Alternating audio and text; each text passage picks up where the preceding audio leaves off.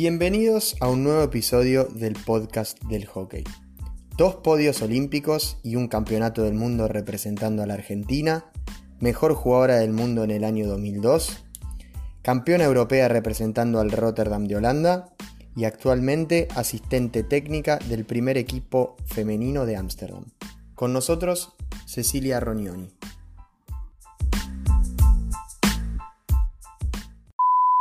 Bueno, Cecilia Ronioni, bienvenida al podcast del hockey. ¿Cómo estás?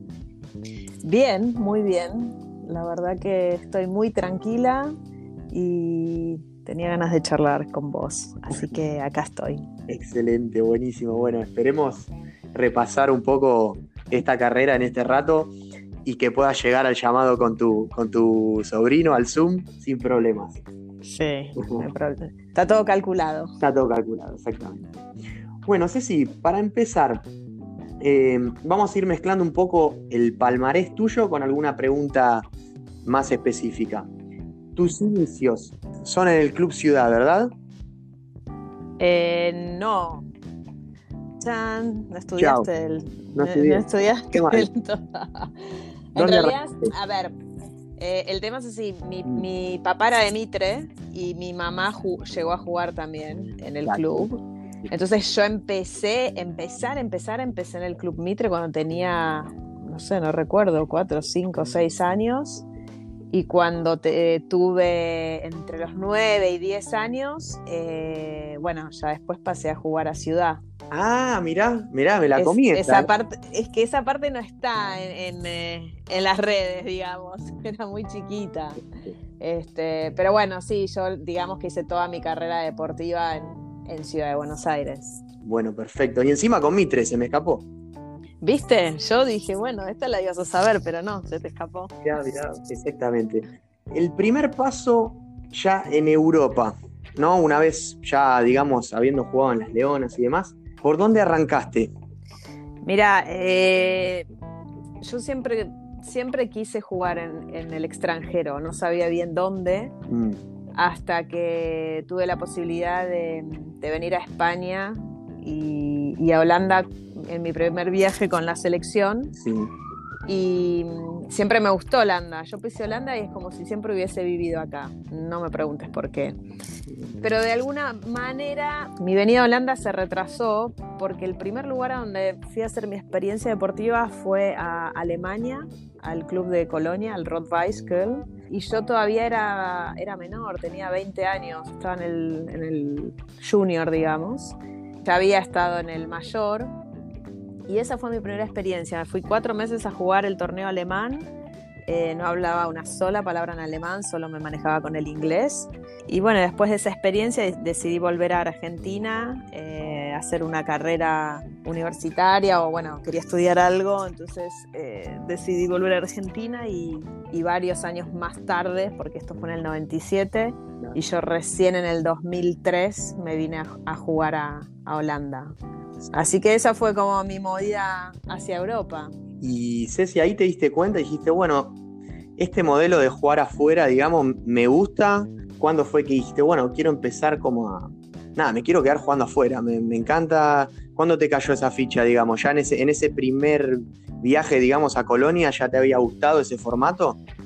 Sí, sí, yo siempre fui de, ya desde chiquita, a ver, yo jugaba en el club en Ciudad, todavía ni siquiera había debutado en la selección y yo sabía que quería jugar afuera, sabía que, quería jugar en la selección, o sea, quería hacer una carrera deportiva, tenía tanto, me apasionaba tanto y me gustaba tanto jugar que Creíamos que era lo único que quería hacer. Y me gustaba mucho viajar, me gustaba mucho conocer otras ciudades. Y creo que todo eso, no sé, con los años y con la experiencia y con todo se, se fue dando, pero cuando tenía la posibilidad o cuando tuve la posibilidad de venir esa primera vuelta a Alemania, ni lo dudé, o sea, yo era muy joven, creo que si mal no recuerdo fui una de las pocas que, que arrancó, que me fui y después volví a jugar. Después, eh, después de esos años, del 97, 98, ya algunas de mis compañeras que estaban en la selección también se animaron a, hacer su experiencia en España o, algunas inclusive también en Holanda.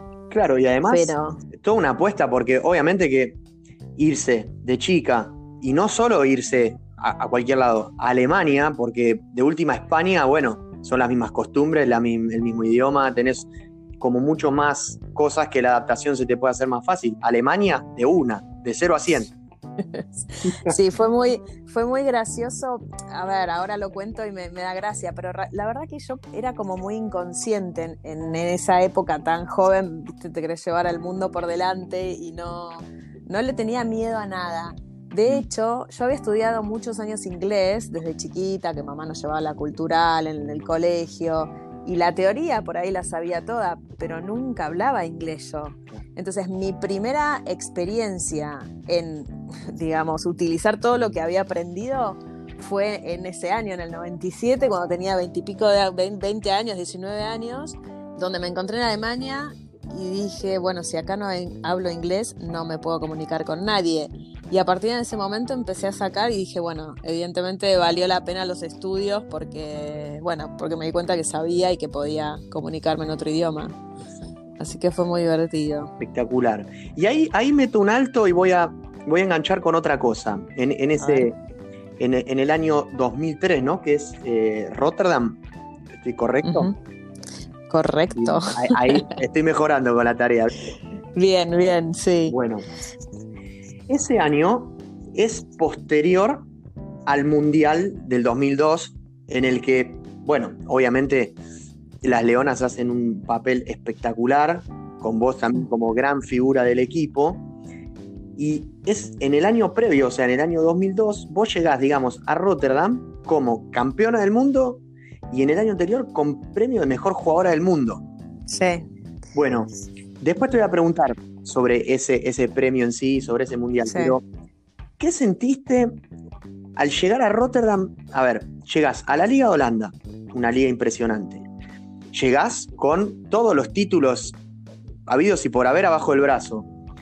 ¿Sentías esa responsabilidad un poquito de decir, bueno, o sea, no estoy llegando a Holanda como uno más, digamos, estoy llegando con un título impresionante abajo del brazo, no solo como equipo, sino como jugadora, yo personal, y voy a jugar en un Rotterdam que también fue un equipazo, de hecho ese año que gana en la Copa Europa. Sí. Bueno, ¿cómo lo sentiste eh, eso? La verdad que fue. Yo vine a jugar a Rotterdam, pues estaba mi amiga Flair van der Kief, que jugábamos en contra en las selecciones, ella jugaba para la selección de Holanda, y en ese momento estaba jugando en Rotterdam. Entonces terminó el mundial y me dijo: Dale, venite. Yo había terminado de estudiar, me había recibido licenciada en turismo. Eh, eh, digamos que era el momento.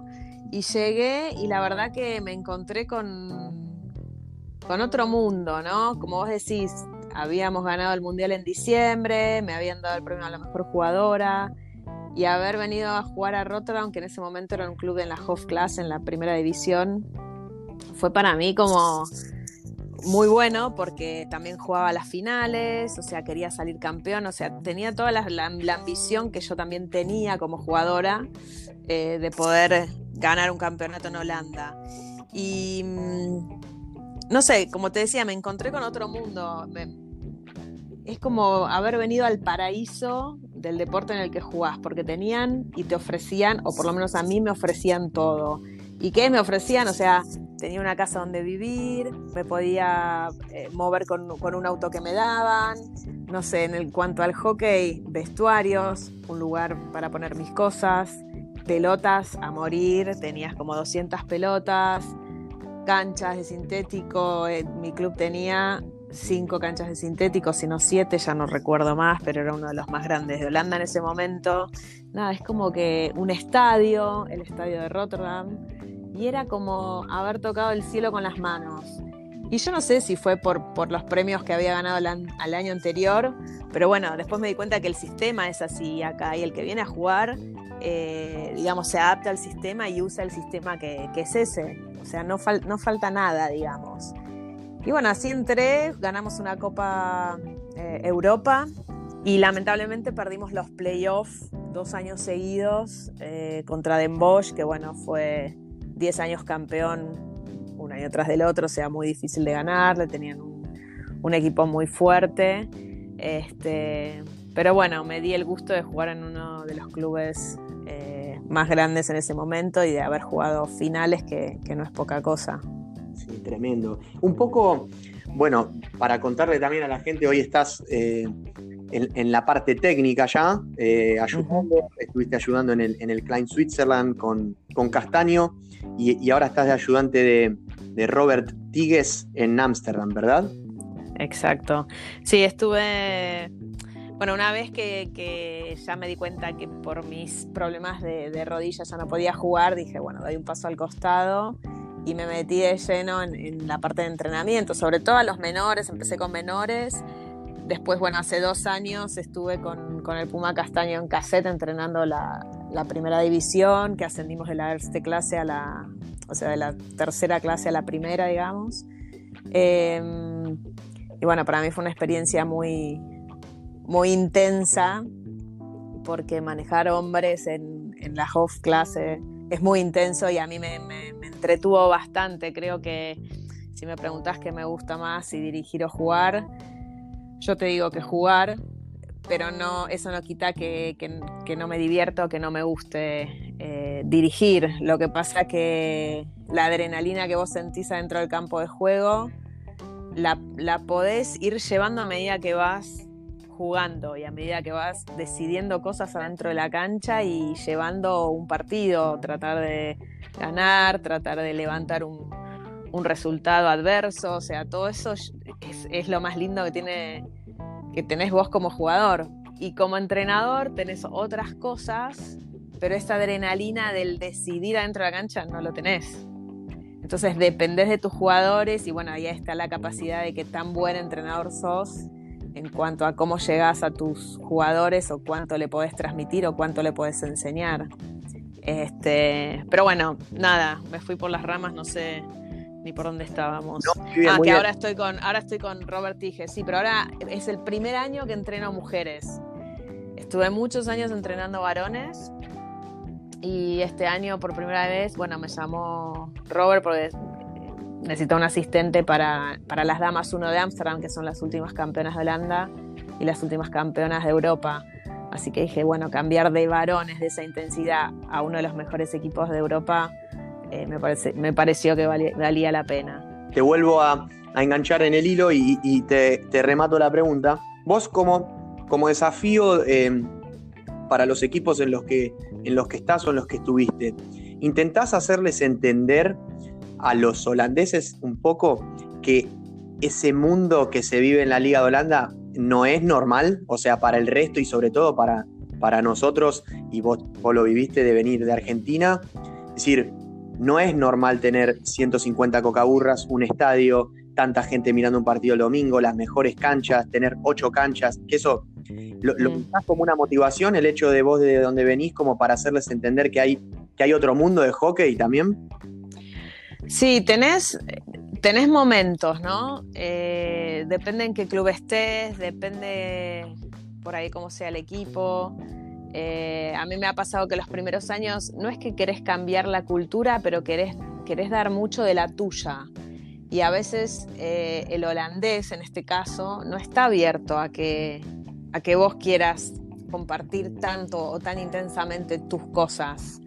Entonces, yo con los años aprendí primero a conocerlos, a respetarlos como son y a ver quiénes, a, darme cuenta de quiénes sí están abiertos a, recibir lo que yo quiero darles de mi cultura. O sea, lo que a veces me preguntas es cierto, pero ellos nunca, lo, nunca van a saber que esto no es normal, porque para ellos es normal. Claro. Nosotros porque nos criamos en, otro lugar, o sea, yo me crié jugando en una cancha de, tierra, eh, que a veces tenía pasto, y que por ahí, eh, no sé, alguna se rompía el dedo porque la pelota pegaba en una mata y se levantaba y te fracturaba un dedo. Eh, pero ellos no, tienen eso.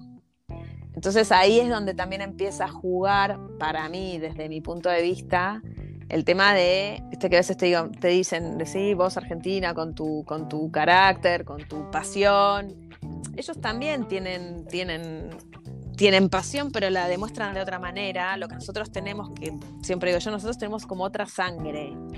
Nuestra sangre, yo creo que si me imaginara el cuerpo humano por dentro es, o por lo menos yo imaginándome yo jugando, en el momento que empieza el partido, la, sangre empieza a correr y de repente se van disparando eh, como la sangre más va más rápido, va más lento, o sea, se, traba, te quedas paralizado. Eso, era para mí el juego, dependiendo eh, en qué situación estaba. Y si yo pienso en el cuerpo de ellos adentro de un campo de juego y en su sangre, yo me imagino la sangre siempre yendo al mismo, al, mismo ritmo. Yendo, yendo, yendo, yendo. Y no importa lo que pase, por ahí más rápido o más lento, pero en el sentido de. No, no, no son tan demostrativos.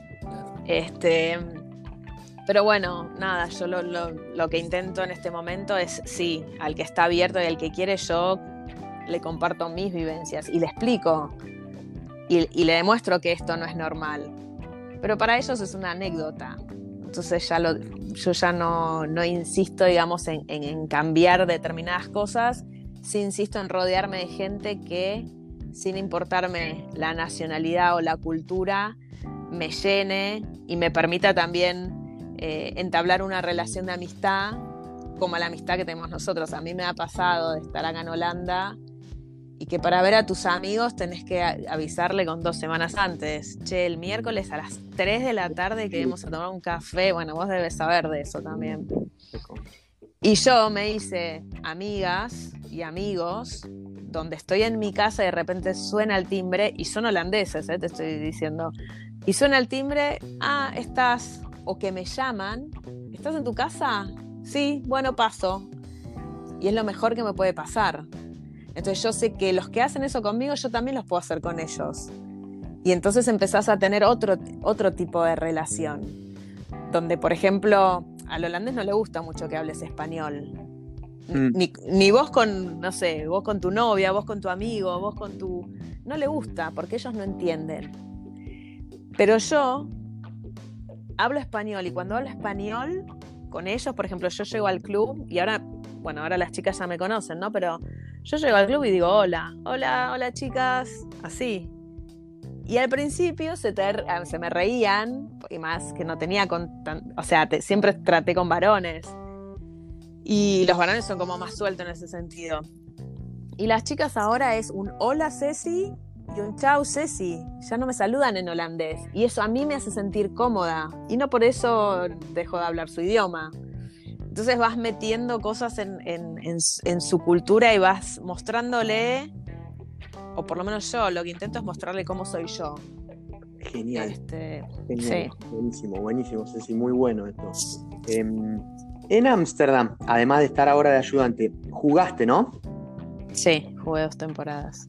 ¿Qué fue jugar en ese Ámsterdam? O sea, porque jugaste en el Rotterdam, en un momento impresionante. Como decir, no, no sé con qué equipo, digamos, eh, decirlo, pero no sé, es como decir, bueno, jugaste en Boca a la pelota, o, en River, o en así, un equipo grande, y jugaste en también. ¿Qué fue ese mundo? Porque es, otro club inmenso del hockey holandés y también un desafío grandísimo. Sí, yo estuve, bueno, en realidad terminé, terminé de casualidad en Ámsterdam porque el entrenador era Maxi Caldas, la que había jugado de libero justo había dejado de jugar, o sea que necesitaba una persona en mi posición. Y bueno, y él me llamó para venir a jugar acá. La verdad que de las dos temporadas jugué poco, y jugué poco porque fue la época en la que me lesioné y en la que tuve que operarme de la rodilla. Pero así todo, tuve la posibilidad de hacer un, un arreglo con el club antes de venir y antes de lesionarme. O sea que me salió, por decirlo de alguna manera, me salió bien.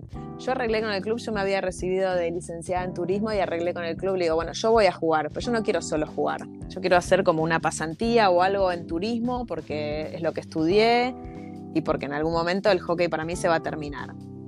Ah, no, bueno, buenísimo. Entonces lo que hice yo fue un contrato con una agencia de viajes, que era una de las agencias más grandes de Holanda, que era sponsor del club.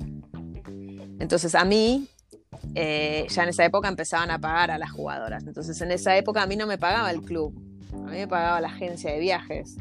Entonces yo cuando me lesiono, eh, es como que di vuelta a las horas. En vez de estar más tiempo en el club y menos tiempo en la oficina, estuve más tiempo en la oficina y menos tiempo en el club. Ese fue mi, el primer año. Después me recuperé, eh, llegué a jugar las finales que, bueno, lamentablemente habíamos ganado la semifinal y pasamos a la final volvimos a perder con Den Bosch, que ya me tiene podrida Den Bosch en mi época. Este, pero bueno, fue un año donde para mí fue muy importante recuperarme. Eh, y bueno, después terminé jugando las finales casi, casi, casi que ganamos, pero bueno, no ganamos. Este, y fue como también, o sea, un club buenísimo donde está todo organizado, no te falta nada. Es como que te aburrís de que, de que esté tan todo tan perfecto. Este, pero bueno, yo lo viví también de otra manera por el tema de mi lesión, pero, pero la verdad que estoy muy contenta por, por todo lo que viví de todas maneras. Después de ese mundial y de ese año en el 2002, ¿por qué saliste mejor jugadora del mundo? Eh, mira, yo creo que para mí el mejor año mío fue ese y el anterior, el 2001 donde le dan eh, ese premio a Lucha por primera vez en el 2001. Y yo creo que no sé bien cómo, elegían, no sé qué, cuál era el pensamiento. Si, yo ahora me, pongo a analizar, yo creo que era una jugadora muy completa. Eh, obviamente la defensora tiene todas las de perder, porque lo lindo es ver al atacante o al mediocampista hacer cosas con el palo y atacar, y lo feo es ver un equipo defender. Esa es la generalidad del hockey. A mí me encanta defender. Yo voy a ver un partido y sí, obviamente me gusta ver lindos goles y las buenas jugadas las aprecio, pero yo presto mucha atención en, cómo defienden el equipo, en cómo defienden individualmente, en qué hace uno si pierde la pelota. Bueno, todas esas cosas no se ven o no se destacan, se ven, pero no se destacan. Entonces, para mí, yo creo que em, mi posición me ayudó, porque si bien era defensora, mi, posición me ayudó a, poder mostrar un poco más de juego defensivo, pero también con pelota, porque yo jugaba de defensa libre, pero me gustaba mucho atacar y me mandaba al ataque, entonces tenía cosas de, de otras posiciones. Y creo que por ahí viene por ese lado. O sea, tiene que ver con que, con que era una jugadora que defendía, que podía armar una jugada, que podía jugar en el medio campo, que por ahí terminaba haciendo un gol. Eh, y bueno, nada, en el 2002 me lo reconocieron. Buenísimo. Bueno, con respecto a, este paso en, las Leonas, tengo acá un mensajito para pasarte. Bueno, hablar de Ceci es hablar de, de una jugadora extraterrestre eran esas jugadoras que, vos sentías que si la tenías en el equipo no podías perder y que podías ganar todo lo que te propongas. Porque ella tenía una mentalidad ganadora, una inteligencia diferente, una forma de competir eh, que cuando entraba a la cancha eh, se transformaba en un pulpo, estaba en todos lados. Y lo más importante, que, tenía, tenía una simpleza para jugar. Ella tenía una habilidad, tenía habilidad, tenía potencia, eh, defendía bien, atacaba bien, pero usaba los recursos cuando se necesitaba. Cecilia, que siento que es una jugadora que a mí me dio mucho más ella de lo que yo le pude dar, eh, porque era una jugadora que enseñaba en todo aspecto y aparte tenía coraje y valentía para, para poder pelear por lo que ella consideraba correcto. Eh, yo aprendí muchísimo con ella y es una jugadora que me dio mucho más de lo que yo le pude dar. Eh, yo agradezco haber tenido la posibilidad de tener una jugadora y una persona de esa magnitud. Porque, porque Ceci cuando tenía que patear el tablero lo pateaba. Y lo pateaba con, con convicción, con coraje. Y, y eso lo valoro mucho y me enseñó mucho. Eh, gracias. Bueno, ahí nada, le recordamos a, la audiencia, el que habla es Cacho Vigil, entrenador de Ceci en, este, en esos eh, gloriosos años con las Leonas. Y yo quiero preguntarte algo con respecto a lo que él dice, o, dos, dos cosas en realidad. Una es que vos podías, o sea, que usabas los recursos que tenías en los momentos necesarios. Eso me, pareció, me parece espectacular. Y el segundo es que te convertías en un pulpo. Y me parece que con todas las personas que hablé o que he escuchado hablar de vos como jugadora, era eso, era como que estabas en toda la cancha. Y un libro que esté en toda la cancha no es tan sencillo de encontrar. Entonces, bueno, sobre esos dos puntos quiero pedirte ahí alguna, alguna reflexión.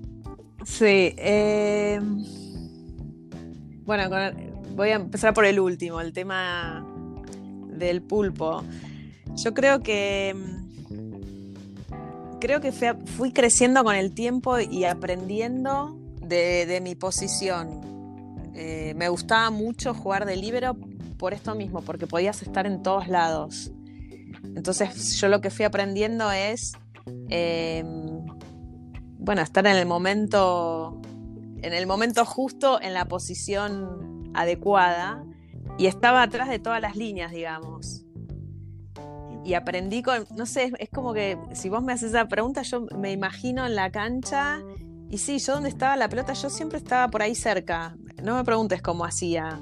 Eh, porque además, una de las cosas no es entre nosotros porque calculo que esto lo va a escuchar gente, pero a mí no me gustaba correr mucho, a mí me gustaba jugar, me gustaba jugar, eh, pero yo no, no, te iba a correr kilómetros y kilómetros adentro de la cancha sin sentido. O sea, yo corría cuando tenía que correr, que ahí viene ligado, ¿no? El otro comentario que hizo Cacho.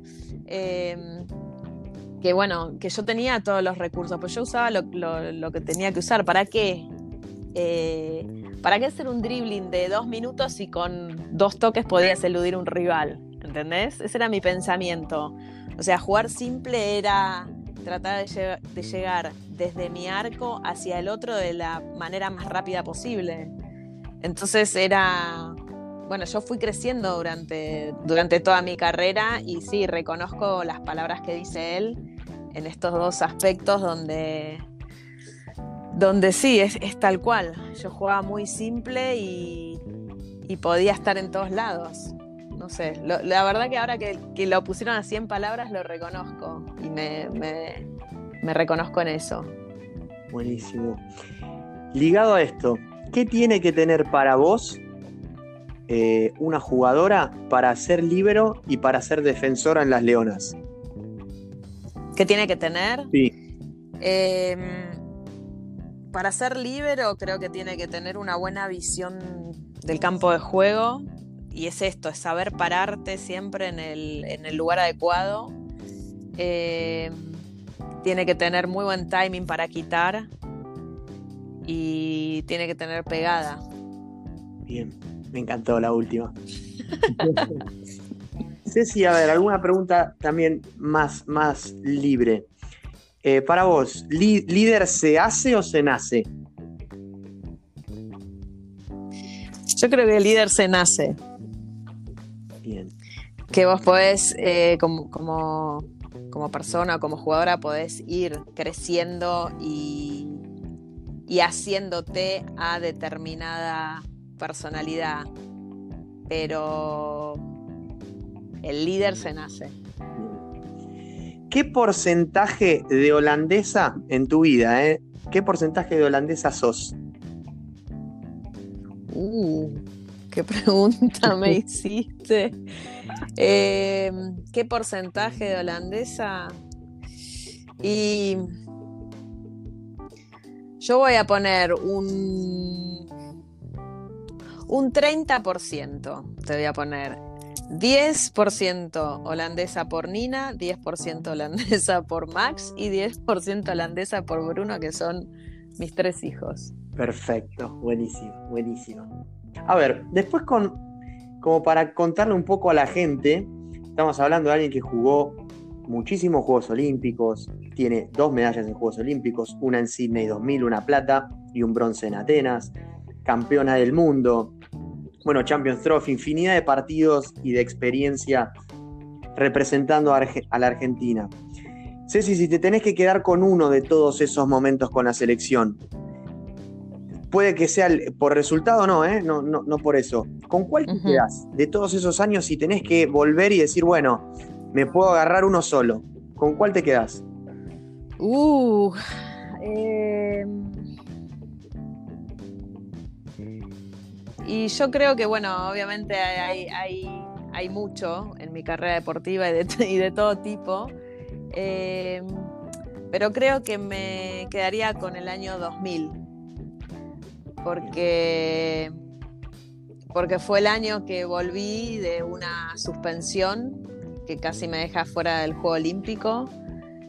Y, y porque pude jugar un Juego Olímpico de la manera que individualmente lo hice, pero que colectivamente como se dio y obviamente eh, habiendo ganado una plata, porque para nosotros fue, perdimos la final, pero no, nos sentimos derrotadas, digamos.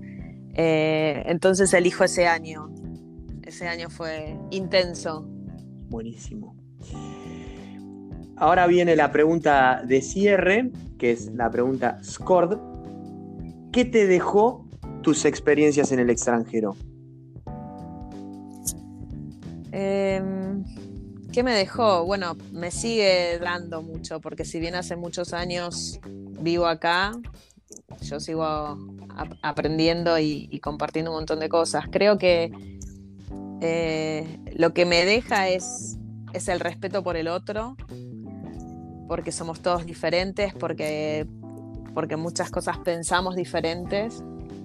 Eh, me deja también el valor de la libertad,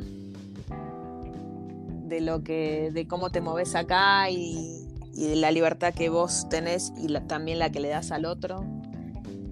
Eh, me deja también eh, el tema de que acá se puede vivir tranquilo, se puede vivir con seguridad, me deja el poder criar a mis hijos en un ambiente, eh, no sé, para mí soñado.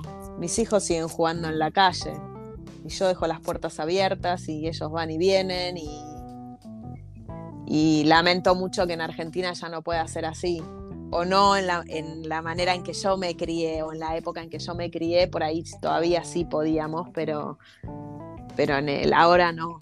Este, así que bueno, me deja, me deja todo eso, me deja amigos, la verdad que sí, me deja muchos amigos eh, y me hace ser una persona, no sé, digamos, más, más íntegra porque aprendo de, aprendo de todo y, y, trato de adaptar los, las cosas buenas eh, para ser yo mejor persona. Espectacular, Ceci. Bueno, primero que nada, muchísimas gracias. Eh, creo que le metimos pata y, pudimos repasar gran parte eh, de...